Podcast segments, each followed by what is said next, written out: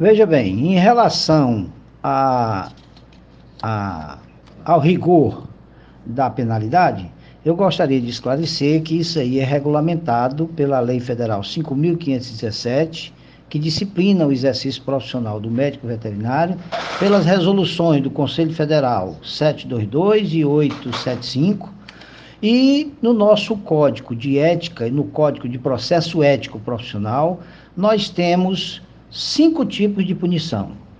Nós temos advertência confidencial, censura confidencial, censura pública, suspensão do exercício profissional e cassação do diploma.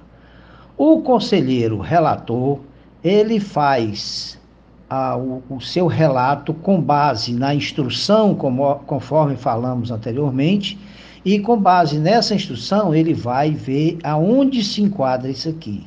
Isso aqui passa a ser, aonde vai se enquadrar, passa a ser quase que um cálculo matemático. Ele vai ver todos os artigos e todos os incisos que são infringidos na nossa legislação, no nosso Código de Ética Profissional.